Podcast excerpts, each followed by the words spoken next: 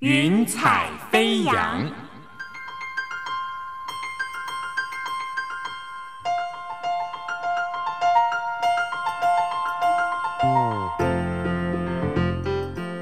让每一朵云彩的生命牵引着你心灵的飞扬。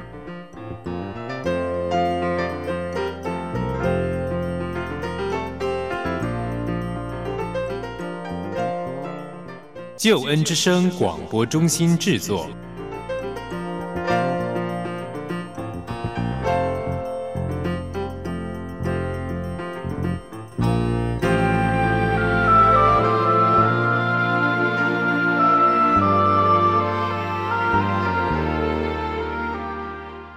非常欢迎你收听《云彩飞扬》，我是你在空中的好朋友音如。亲爱的朋友，最近的你过得好吗？在你的生活当中，是否正在面临一些挑战呢？当你面对挑战的时候，你是跃跃欲试、越挫越勇，还是心里面或多或少会感觉到一些的恐惧或者担忧呢？如果说生活里面的恐惧、忧愁啊，像是一把锁，把我们整个人生呢捆锁住，不得自由。那么，勇气就是打开这把锁的钥匙，释放我们走出捆锁，活出真正的自由和丰盛呢？亲爱的朋友，今天呢，让我们一块来分享一个跟勇气有关的故事。我为你邀请到的这位特别来宾呢，田牡丹小姐，她过去因为赌气而进入了婚姻。婚后不到几年的时间，丈夫恶行难改，时常对她拳打脚踢，对她家暴。牡丹不堪忍受丈夫的家暴，她逃家了。可是她虽然成功的逃离家暴，却为了糊口，从事灵媒的工作，替人做法事，而自己陷入了邪灵的捆绑当中。逃不出心里的痛苦，她开始自残，她企图自杀。获救之后，她决定不要再做灵媒的工作，可是陷入经济的困境。这一连串的挑战让他又痛苦又挣扎，几乎是对人生失去了盼望。他该如何战胜心中的恐惧？他又如何勇敢的面对，以至于人生有了超乎他想象的改变呢？今天就让田牡丹亲自说给你听。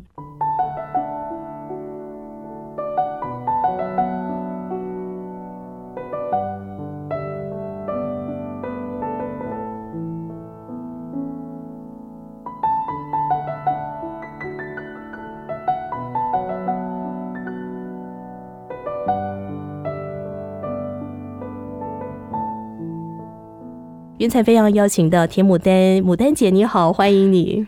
你好，空中的朋友们，大家好，我姓田，我叫牡丹，很开心在这跟你们分享我的故事。牡丹姐，我们真的好开心邀请到你，你的名字好特别哦。这个牡丹是谁帮你取的？是阿公取的。阿公说名字好写，但考试的时候不会跟不上人家。但这个名字听起来非常秀气又古典呢。嗯。成长的过程中，这个名字有没有给你带来什么样的正面还是负面的影响？负面的啊！国小的时候，同学跟我开玩笑说“母猪，母猪”，我说我叫母猪，我叫牡丹。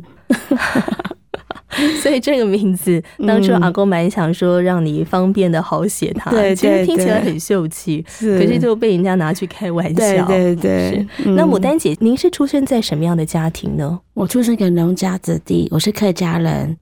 因为亲生的妈妈生了六个小孩，我是女生最小的那一个。那因为我生出来的时候就是女生，妈妈也逼不得已。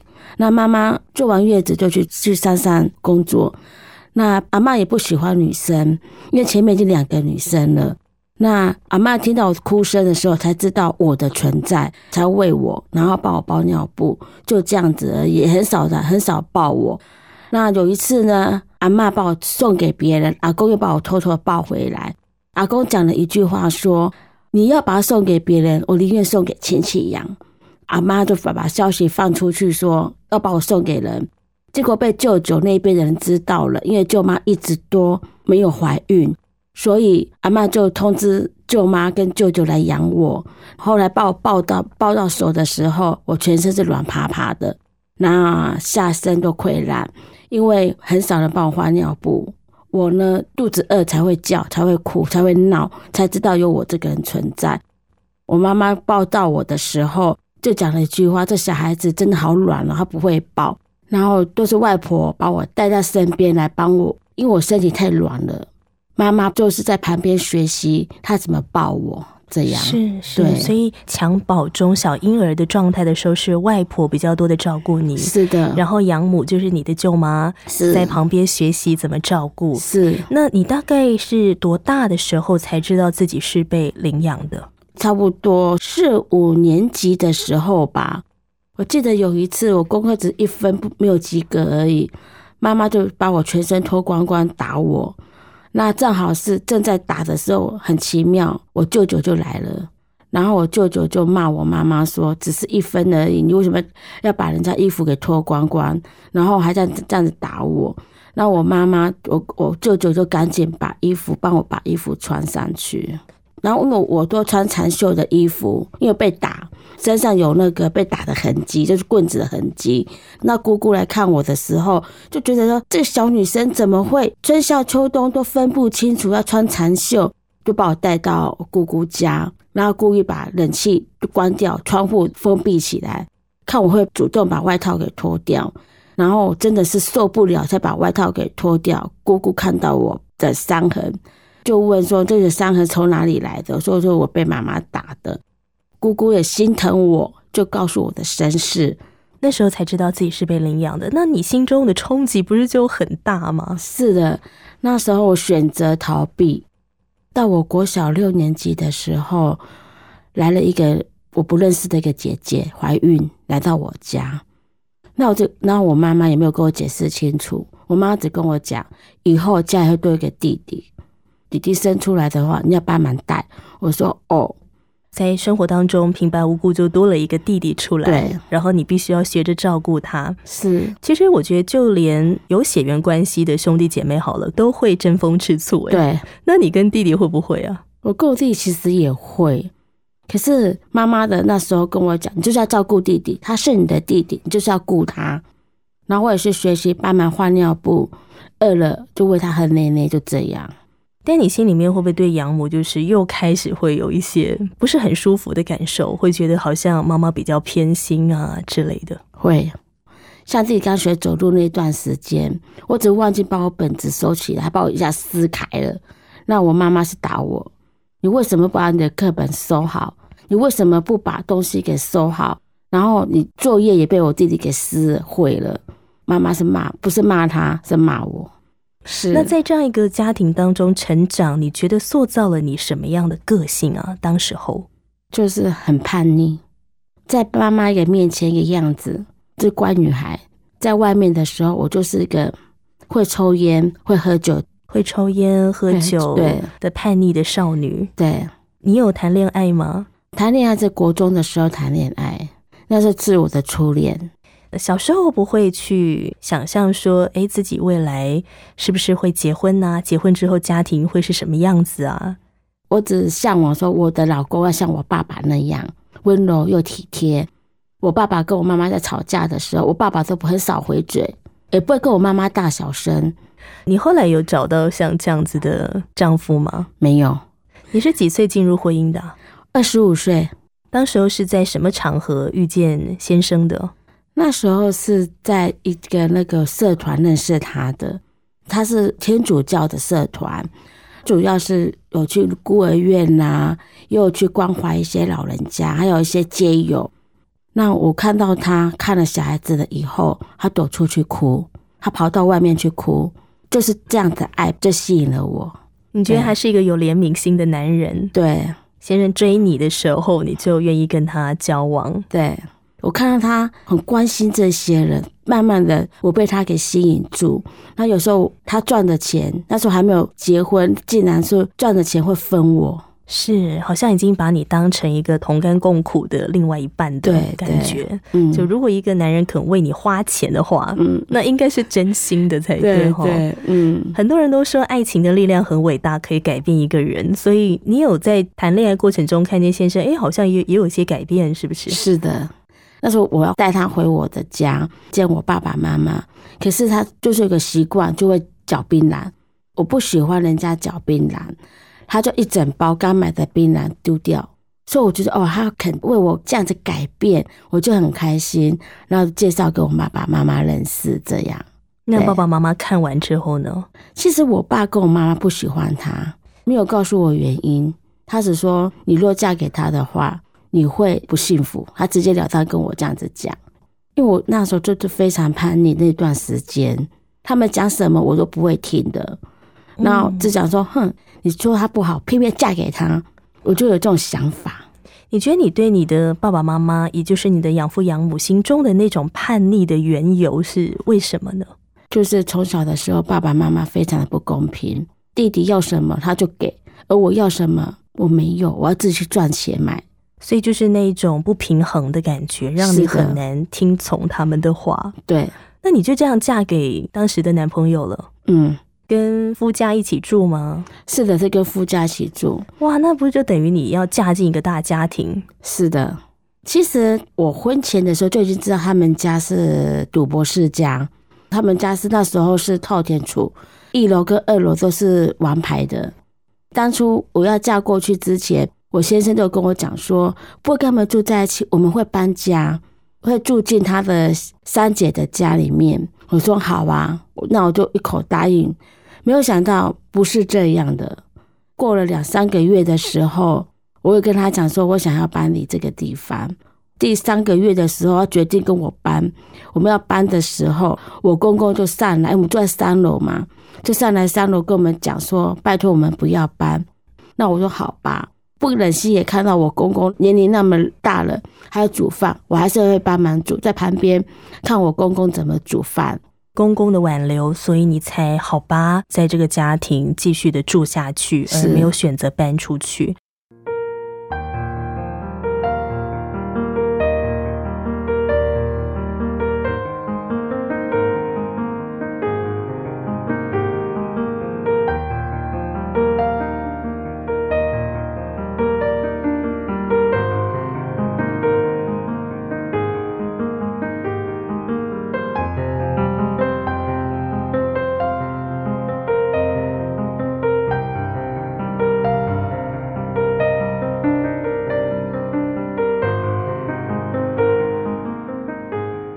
牡丹姐，我们刚才谈到啊，你在很年轻的时候，二十五岁就进入婚姻。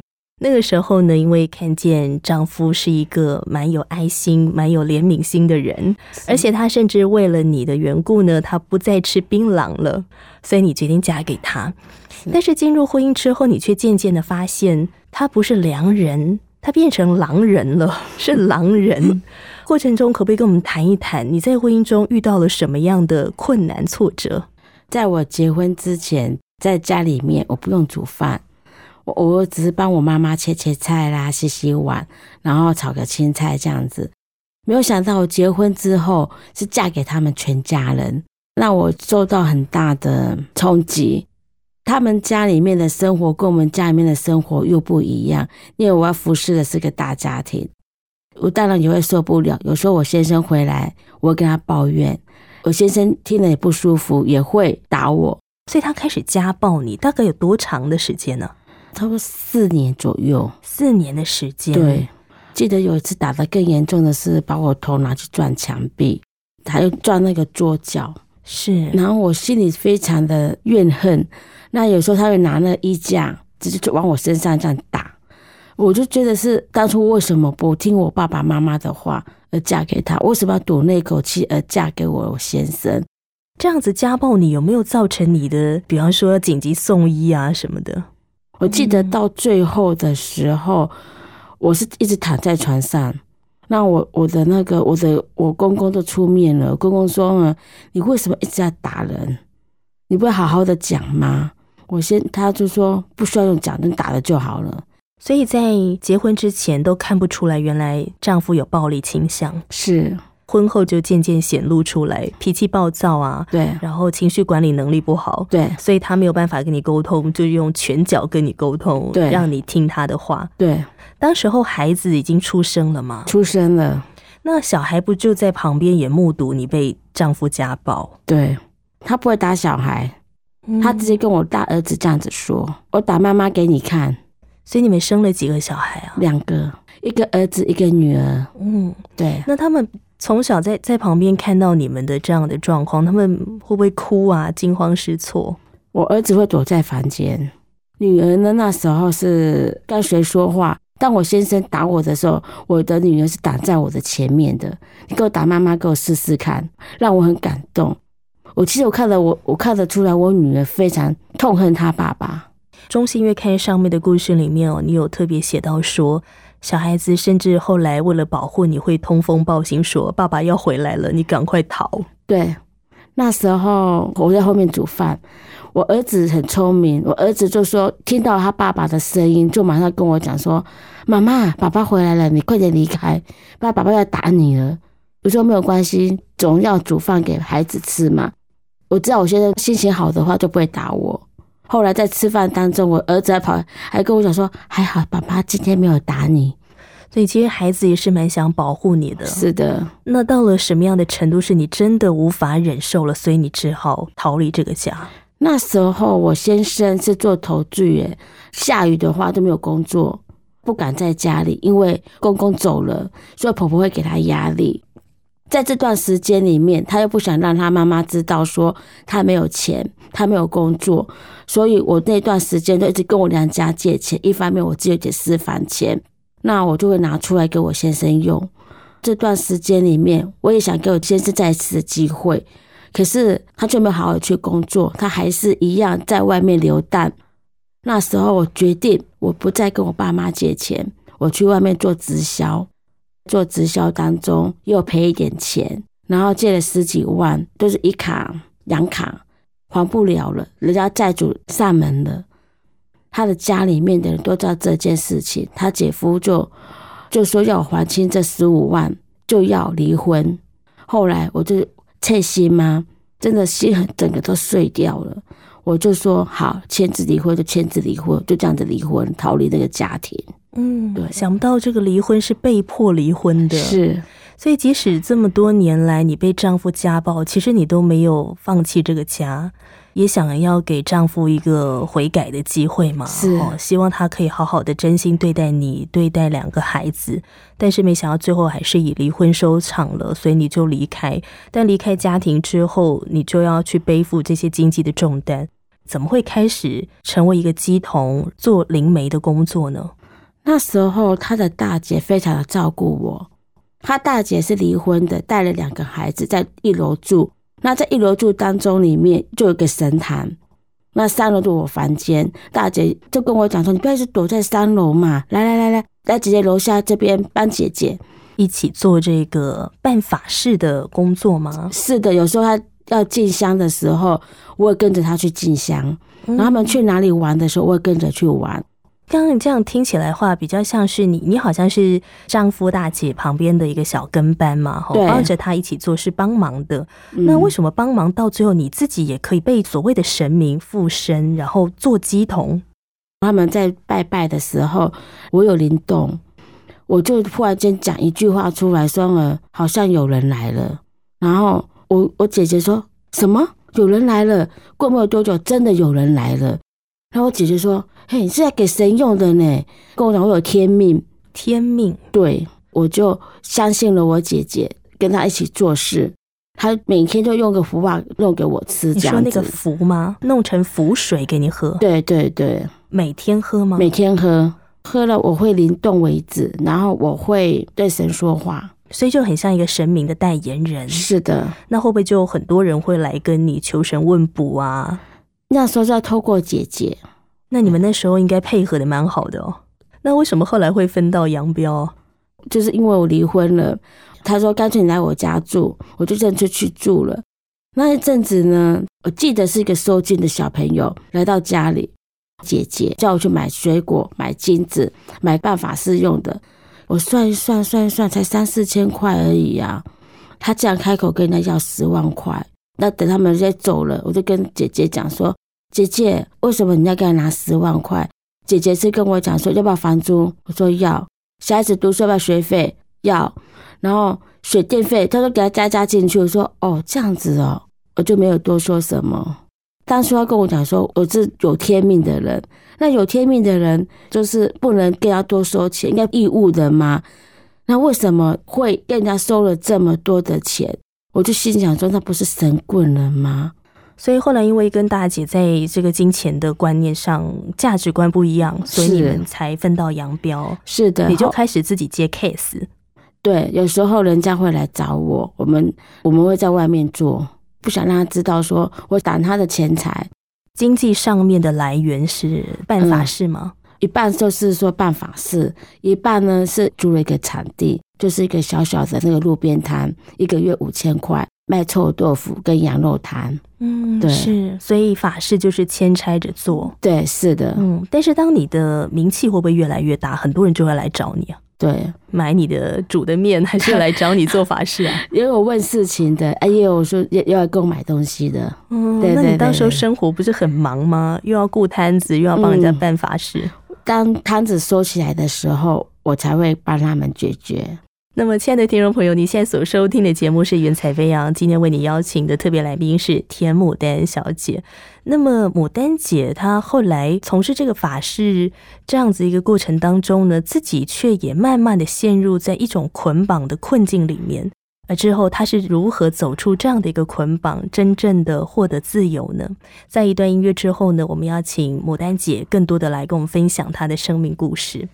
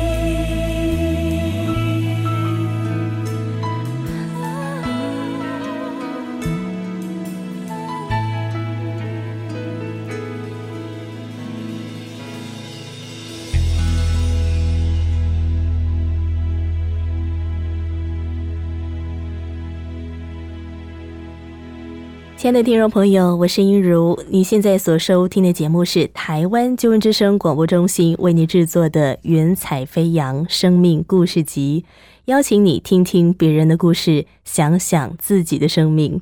音如今天为你邀请的这位特别来宾是田牡丹小姐。牡丹姐，你说那时候很多客人不止上门来跟你买面，其实也很多人来跟你问事情嘛。哈、是说真的，大部分的人来找你问的这个事情，你觉得最多人问的是哪一个部分？婚姻，婚姻啊，对，夫妻之间的相处，因为我自己也走过来，所以当他们来向你问婚姻的这些事情的时候，你除了以过来人的经验会去鼓励或者是劝勉之外，也会透过就是神灵这个方面吗？会，嗯，。对，当你帮很多人去求问这些神明的时候，有没有也想过说帮自己求问一下呢？我老实讲，他们没有给我答案，所以有求问过他们，我求问，过他们，他们一直都没有给我答案，嗯。只是跟我讲说我是做天命的，所以在这个过程里面，你你的生命就是越来越进入到一个绝望当中嘛。是好、那怎么到最后还会开始自残啊，甚至企图自杀了？那时候因为我想要跟他了断，想要跟丈夫了断婚姻，我才会自杀，在他面前自杀。自杀里面当中，我是被鬼附，我才发现，因为我先生跟我讲说，在自杀那一刹那，那个笑是很可怕的笑，嗯，然后一刀就下去，血就被喷出来了。送到医院的时候，医生就说差那一点点，就割到动脉了，我就走了。所以是先生紧急把你送医。是在这个过程当中，你会跟先生会见面，是因为孩子的关系吗？对，因为他答应过我说把孩子带来给我看，有那他带孩子来给你看的时候，你你们的关系是如何呢？有好一点，就像当做朋友那样子。嗯，后来我就跟他讲了一句话：当初我不应该跟你结婚，不应该没有听爸爸妈妈的话嫁给你。你在这个过程当中经历了很多的高山低谷，然后你遇见了一位基督徒的姐妹，是这个姐妹你怎么跟她认识的？这个姐妹在社团中认识的，其实我跟她认识十几年了。我怀老大的时候，她也怀老大。我们两个人曾经说过，若我怀女生的话，她怀男生，两个人都结为亲家。没有想到生出来就结拜兄弟，是很好的关系。是那他是一个基督徒，他是不是就开始跟你传福音啊？那时候他是慕道友，他去教会小组啦，他很关心我，丈夫家暴的过程当中，他也知道你的情况，他完全知道，嗯，然后适时的伸出援手。是。那你自杀后的那一次呢？我自杀后的时候，他是做那个，他也是我的保险经纪人。那我就打电话给他讲说，我受伤了，他赶紧过来看，我才慢慢告诉我我朋友说我是自杀。后来我朋友跟我讲了一句话：你不要去管你先生了，你们两个已经离婚了，没有关系了。但你想要孩子没有关系，我的两个孩子就是你的孩子。因为这姐妹非常的关心我，带我去教会，用他的那个爱来爱我。是他那个爱我说不出来，就是耶稣的爱。所以你跟着他一起走进教会。是的，嗯，教会很多爱。当我进到教会的时候，听到诗歌我会哭，因为好感动，让我哭了。我记得有一次我在敬拜当中，我感受他就是在我的里面，在唱诗歌的时候，是的，在唱诗歌，我发现他在抚摸我，抚摸你的心吗？，对，是的，眼泪会一直掉下来。他安抚我，安慰我。他说：“孩子，我就在这里，你不要怕，我就在这里。你把你的心思来告诉我。你你在哭的时候，除了去想到说哇，上帝在对你说话之外，你还想到什么？我也想到我的孩子，因为我不在他的身边。对，就是心中很多的伤痛，但是上帝的爱在安抚你的心，是的赐给你平安，嗯，还有那个力量。是那你怎么愿意要受洗啊？那时候他们看到我，我一直都在教会，然后在祷告会。我朋友就跟我讲了一句话说：“来信看看，在小组当中，弟兄姐妹的爱扶持了我。我不认识他们，他们却为我祷告，然后准备爱宴给我吃。我我心想说：哇，我在我在庙里面没有这样子诶，他们师师兄师姐也没有这样子对待我，弟兄姐妹我不认识他们，他们却愿意服侍我，为我跪下来祷告，为我流泪祷告，然后他准备爱宴给我吃，让我受到感动，而我就愿意受洗。进入教会之后，大概多久之后你就受洗了？差不多两个月，感觉到说爸爸就引着那那双手。说孩子欢迎你回家那种感觉，信主了以后，我真的好开心，很快乐，每天过了每一天，在马路上面就是哎，耶稣爱你，我也爱你，然后我就会一直传福音。我跟我朋友两个人就会祷告，然后我就会就会去看圣经。当你在读圣经的时候，你觉得对你有什么帮助啊？就是神会安慰我，用他的话来安慰我。记得有一次我读到那个诗篇，我是你的力量，我是你的磐石，我是你的山寨那段话的时候，我就一直哭，因为神在安慰我。他说：“孩子，这句话就是我对你说的，你不要惧怕，你要有信心的去做。我我是你的神，我与你同在。”我就觉得好开心，好快乐哦。因为以前拜拜的时候，神都没有这样子对我说，唯有耶稣这样子对我说。我觉得是耶稣是在我的里面又活又真实的神。我知道受洗了三三天了以后，我就把我的烟给戒了。哇，能不能分享一下？因为很多人戒烟就是怎么戒都戒不掉哎。是我跟耶稣说：“耶稣啊，我真的想要戒烟。我听了好多的见证了，尤其是华玛丽的见证。我要像他那样，我不要再抽烟了。然后第一根的时候还没有怎样，第二根的时候，嗯，这味道怎么？”有点臭臭的味道，就好像是臭手鼻这样，就臭味。第三个也是那个味道，决定就把整包烟也丢了，整个都撕掉。那你丢掉之后，不会想说，哎，好像那种烟瘾又上来，就吃口香糖，祷告，烟瘾就释放了。对，哇，好神奇哦。是的，我想在个性上面，一些行为上，是不是也改变了？以前我会发脾气，动不动我情绪上会有点，就是因为婚后的关系，我情绪上就是有点控制不住，然后脾气会暴躁。当我信耶稣了以后，我好开心哦，因为耶稣跟我，当我发脾气的时候，耶稣会对我说：“孩子，我在这里，孩子你不要怕。”所以以前那种情绪啊会上来的时候，其实多半都是没有安全感的时候。对，没错。所以，当你知道耶稣会跟你同在，就有安全感，是，所以就会有喜乐，就会有平安，不会想要发脾气了。对，没错。哇，那这真的是一个很大的一个转变呢。是。祝你爱我，温暖我的心。祝你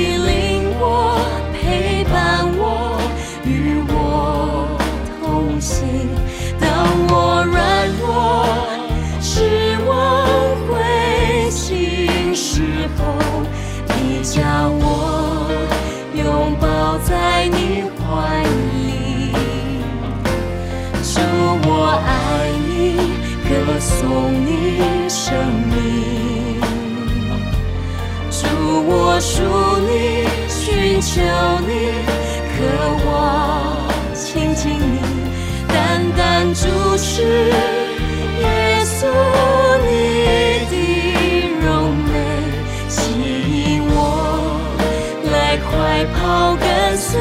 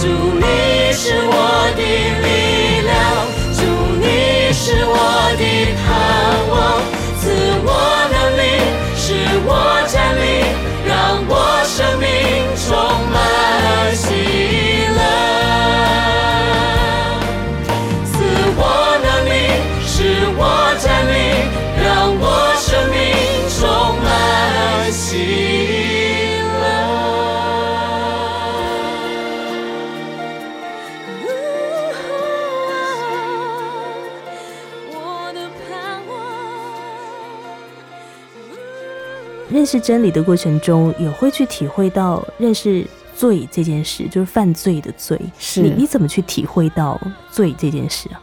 有一次呢，因为我那有一段时间是躲我的前夫，有一次我的前夫呢就会来找我做那种事，因为那时候我去信耶稣受洗了，嗯然后我就心里很不愉快，很难受。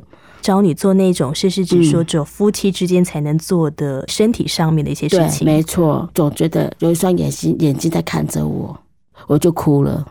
那我就跟跟他讲说，你不要再来找我了。从那之后就断开了。所以你从这个事情当中去体会到罪这件事情，是为什么啊？耶稣就圣灵就在我的心里面，嗯，做一件事，我感觉到非常的不平安，所以我就知道了，我不应该做这件事情。对所以你知道说这件事情不讨上帝的喜悦，是所以你就不愿意去做了，是，然后就跟丈夫好好的划清界限。是，那你们后来的关系怎么样啊？其实我知道，我还没有学会真正的饶恕别人。当我先生打一通电话给我的时候，我这个傻眼了。他说我可能得到口腔癌，然后万一我住院的时候，你可以来顾我吗？我就真的骂他说你活该啦，我就把电话给挂了。当我电话挂了一刹那，我听到耶稣对我说：“孩子，我怎么去饶恕人？你要去饶恕人家的过犯。你若不饶恕人的过犯，我也不饶恕你的过犯。”当耶稣对我说那句话的时候，我就哭了。我说：“好，主耶稣，我愿意去顺服你，去照顾我先生。但是要回去照顾他，你心里面不会忐忑不安？要是他又对你家暴怎么办？会啊，也是会。后来我跟神讲说，万一他真的打我怎么办？他这个像老毛病犯了怎么办？后来耶稣对我说：“孩子，你还是回去顾他，我与你同在，我是以马内利的神。孩子，你不要惧怕。”所以我就真的这样子去顾他了。当我回去顾他的时候，他也打我，我也让他打，我不也不回嘴，他整个吓到了。他先打我的时候，我还会两个互打，我反而让他打。他就觉得我怎么改变了？我没有还手，他竟打不下去，他就知道我的改变，嗯，对所以他后来就知道说你也信耶稣了。他知道你大概雇他多久啊？我雇了他两年多，两年多的时间。那时候他就愿意，我们两个在淡水马街的癌症病房就再一次结了婚。后来有一次，医生跟我讲说要把他住到那安宁病房，我说好。当初要签字，我请他的家人出来签字。那他也知道在，在病房里面，家人很少来看他，都是弟兄姐妹的爱包容着他，他才知道是耶稣救了他的性命。体会到耶稣救了他的生命，是指说灵魂得赎吗？是的，先生是在他临终之前也受洗，是不是？是的，也是在那个淡水马街。后来他自己举手说他愿意受洗，先生自己说啊，对，所以你们嗯就帮他受洗，我就帮他受洗。然后受完洗了以后，我发现先生病情竟然有好转呢，我整个吓到了。后来我们读经，然后后来他就说要求他慢慢拿一台电视，后来我们把一台电视放在他前面，他竟然看过 TV，他喜欢听寇绍恩牧师的讲道，而吸引了他，然后慢慢的生命的改变。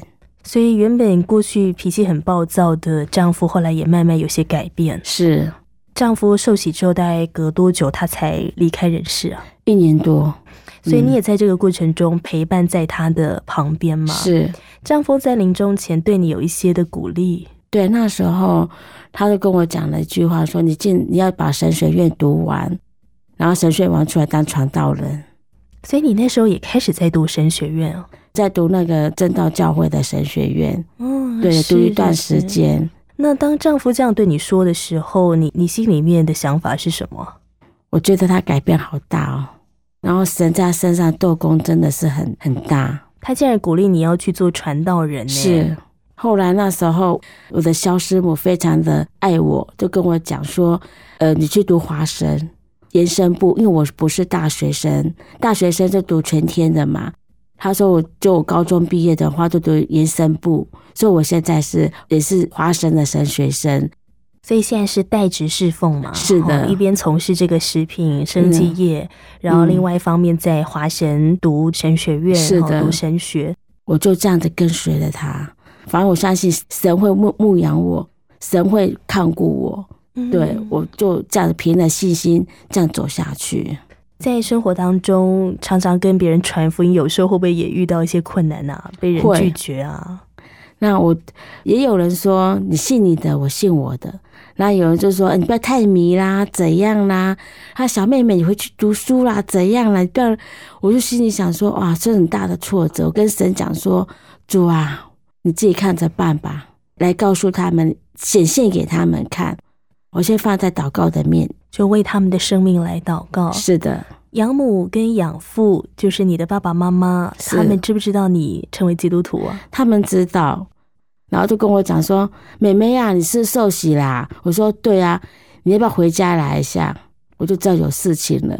我记得回家那时候，回家的时候，爸爸跟我妈妈讲说：“我是不反对你信耶稣啦，哈啊，但是你不可以太迷哦。”后来我说：“我知道了。”所以他们也不会阻止我。对，是是，他们虽然就是没有没有阻止你，但是嗯也、也希望你不要太入迷嘛。。对，那你觉得，当你信了耶稣，有了耶稣的爱之后，再回头去看你小时候曾经经历的这些不公平的对待，你觉得耶稣怎么样帮助你可以走出来？我记得有一次，那时候是住在一个姐妹家，那无意间我经过他们的房间看那个电脑，那我看到的我是我奶奶的照片，我就误会我我的姐妹说是不是她去探听我的事情，结果呢解释之下才才知道说，因为我这位姐妹她要读中原大学，然后中原大学里面就是有客家研究客家的血统。后来她无意之间去一个叫峨眉教会的，然后遇到了我的奶奶。那我奶奶也就一直在峨眉教会坐在年轻人的那个位置上。姐妹都跟我讲说，要不要回去看奶奶？我说好，就这样回去看了我奶奶。奶奶就是以前小时候你还在小婴儿的时候照顾你的，可是常常忽略你。对你那时候被忽略到一个程度，是下半身差点烂掉。，对，那所以当你决定鼓起勇气回去看奶奶的时候，奶奶那时候还没有信耶稣的时候，脸是很凶的，我不敢去接近她。当那个慈爱的眼神看到我的时候，她站在门口，我整个被她吓到。我说：“奇怪，奶奶怎么变了？”对我笑，我就怨恨的心都没有了。因为奶奶奶奶那个笑就是很慈祥的笑容，我整个心都软化了。然后跑去说：“奶奶，就叫她。”然后我们要去那边吃饭，但吃饭当中，奶奶说肚子不舒服，肚子痛。师母说好去上厕所，上了两次大不出来。范师母就跟他讲说：“你是要跟你的孙女牡丹说什么？”然后呢，他说不出口，就去上，这就上不出来。范师母就一直跟他，一直提醒他：“你要跟要跟牡丹说什么？”他说：“对不起，我不应该小时候把你送给别人。”他跟我对不起完了，他说：“好奇妙，肚子就不痛了。”奶奶亲口这样对你说对不起的时候，你心里面是什么感受？我哭了。然后我觉得是奶奶真的是改变很大。你叫一个快一百岁的人对一个一个孙女说对不起，是鼓起很大的勇气。因为奶奶在我们家是一个慈禧太后，我可以这样子称她，因为她所有事情她都要管。我们这些孙女们都会叫慈禧太后，哇，所以奶奶真的变很多哈，对，让我不认识她。而且竟然还可以谦卑的跟你说对不起。嗯，牡丹姐，上帝怎么样帮助你一路的走过来？你经历了这么多的流泪谷，是但是如今有一个全新的生命，能不能也请你用一节圣经的经文来祝福我们的听众朋友？马太福音六章二十六节，你们看那天上的飞鸟，也不种，也不收，也不积蓄在仓里，你们的天赋尚且养活它，你们不比飞鸟贵重得多吗？其实每次我很难过的时候，神神呢就会用这两节经文来安慰我，让我得着了很大的安慰，也无不忧虑什么，因为我知道我有一位天上的阿巴父为供应我心灵的快乐，身体上也得饱足。很感谢主。是，并非说人生不会再遇到困难了吼。在前面的道路，其实还有很多的未知数。可是是我们知道自己的生命就在上帝的手中，好像刚才牡丹姐跟我们分享的这节经文：天上的飞鸟不种不收，也不积蓄在仓里，但是上帝是养活这群飞鸟的。那么，上帝当然也会养活我们。当我们将我们的生命交托给上帝的时候，他就会带领我们走这条人生的道路。今天很谢谢牡丹姐来到我们的节目当中，谢谢你。谢谢，谢谢大家。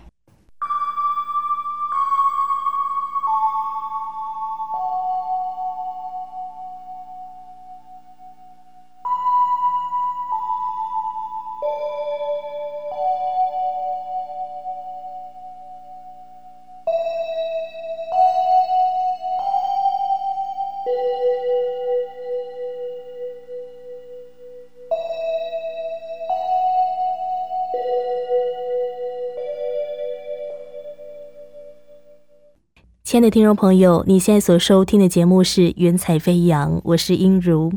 在面对一些让我们痛苦的事情的时候，我们不免的用许多方法去逃离，去避不见面，或者是选择让时间去冲淡。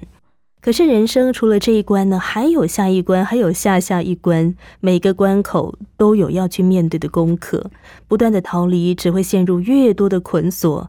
我们就越不得自由，越痛苦，越难受，也越没有盼望。但是上帝不要我们痛苦的挣扎，他要我们把自己的生命交给他，因为上帝有无穷的爱和能力，他可以解开一切捆锁我们的黑暗锁链，他要重建我们的生命，活出真正的信心和盼望。就如同在圣经的以赛亚书第十二章第二节说：“看哪，上帝是我的拯救，我要倚靠他，并不惧怕，因为主耶和华是我的力量，是我的诗歌，他也成了我的拯救。”我们今天呢，已经先取得了牡丹姐的同意，将她的故事纳入云彩飞扬福音见证宣教事工。欢迎你来索取她的故事 CD。而如果你愿意多一点了解基督信仰，欢迎你来参加救恩圣经函授课程，有圣经老师帮助你循序渐进了解圣经的真理。你可以用网络或是函授的方式来参加。好，如果你愿意参加救恩圣经函授课程，或者是索取田牡丹姐妹的故事 CD，或者你愿意跟英如分享你的生活心情点滴，你可以用以下方式跟我联络。电话请拨零二二七五四一一四四零二二七五四一一四四。来信请寄台北邮政四十四至八十号信箱，台北邮政四十四至八十号信箱，请注明“云彩飞扬”节目收，或写给我音如收。最后，感谢生命和灵粮堂和我新旋律音乐施工所提供的诗歌。非常感谢您的收听，音如祝福你天天经历上帝的恩典，生命发光，行路有力。我们云彩飞扬，空中再相会了，拜拜。我是空谷的回忆，四处寻找我的心，万片溪水和山林，我心依然无处寻。